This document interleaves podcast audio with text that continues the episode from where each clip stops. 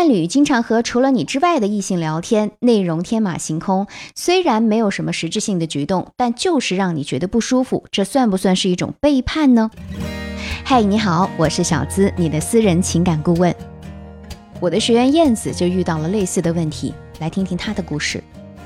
她说啊，我和老公认识七年，结婚五年，彼此之间的感情一直都很好。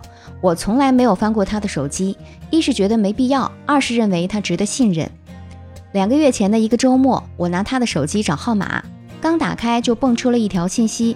虽然只是普通的问候，但我总觉得哪里不对劲。后来发现他给对方改了备注，叫“小甜妹”。他是那种做什么事情都一板一眼的人，除了我，同事和家人的备注都是姓名。我没忍住，打开他的聊天记录看了看。从生活习惯到兴趣爱好，从家里物品的摆放到最近看了什么电影，还有对公司里各个同事的评价和调侃，这些内容早已经超过了他每天和我聊的话题，甚至还要丰富很多。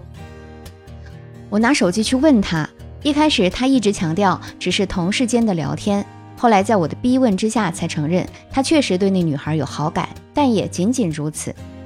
虽然他也没有真正的出轨，可是，一想到除了我之外，他还和别的女人嘘寒问暖，我就觉得特别糟心。该怎么办呢？有人可能会说，这或许就真的是个能聊得来的异性。如果你上纲上线，反而会把老公越推越远呢？那么，我们究竟该如何判断他们俩是纯友谊还是精神出轨呢？小资来教你一个技巧，用向自己提问的方法来辨别。第一问。他的这段友谊是隐秘的吗？如果他们真的是朋友，对方会毫不忌讳地告诉你，因为他心里没有小九九。像燕子这种情况，如果不是她及时发现，老公还会一直隐瞒，而且他们聊天的话题从来没有公开过，也没有主动交代过，那就象征着他们之间已经超越了纯友谊。第二问，生活中的问题，他会选择第一时间和你诉说吗？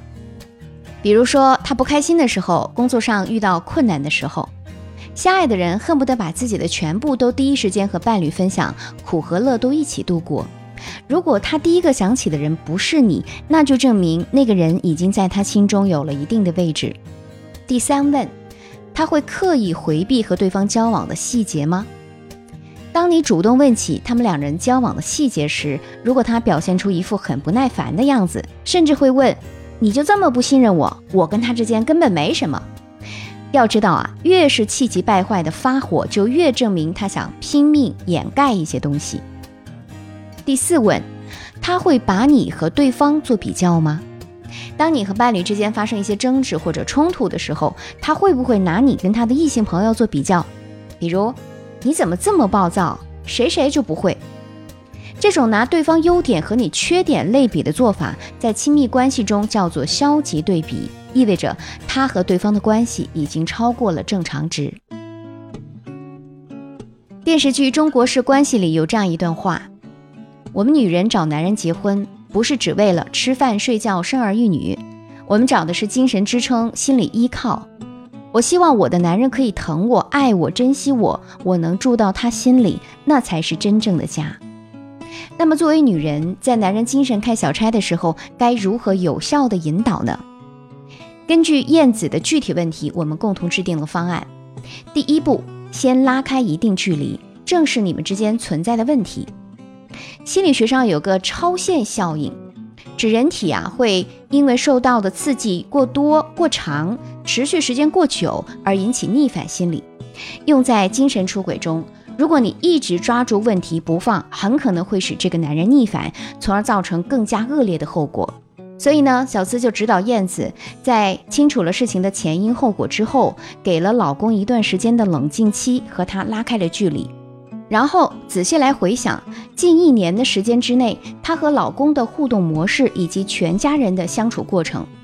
燕子发现啊，他们以前每周都会带着孩子去游乐场看电影、堆乐高等等，而现在呢，因为疫情，他们已经很久没有敞开玩了。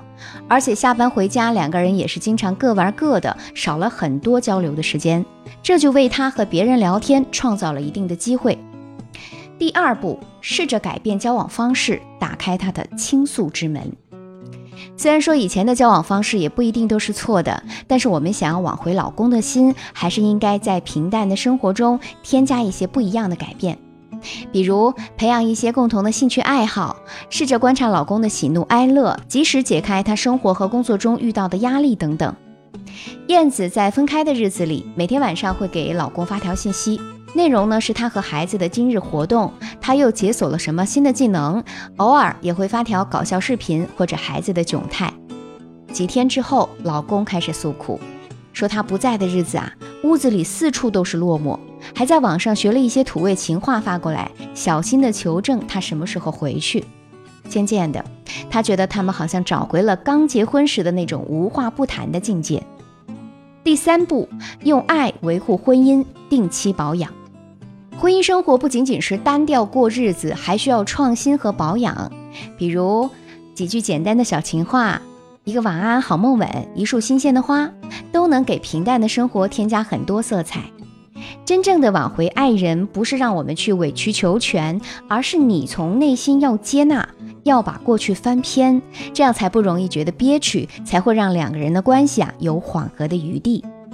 燕子说：“通过这次婚姻理疗，她最大的收获不单是保住了婚姻，而是明白了对方的精神出轨不是因，而是果。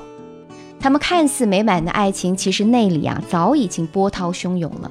只不过他误认为爱情变亲情是所有婚姻的结果，而错失了改变的时机。看到他有如此深刻的认知，小资也为他感到高兴。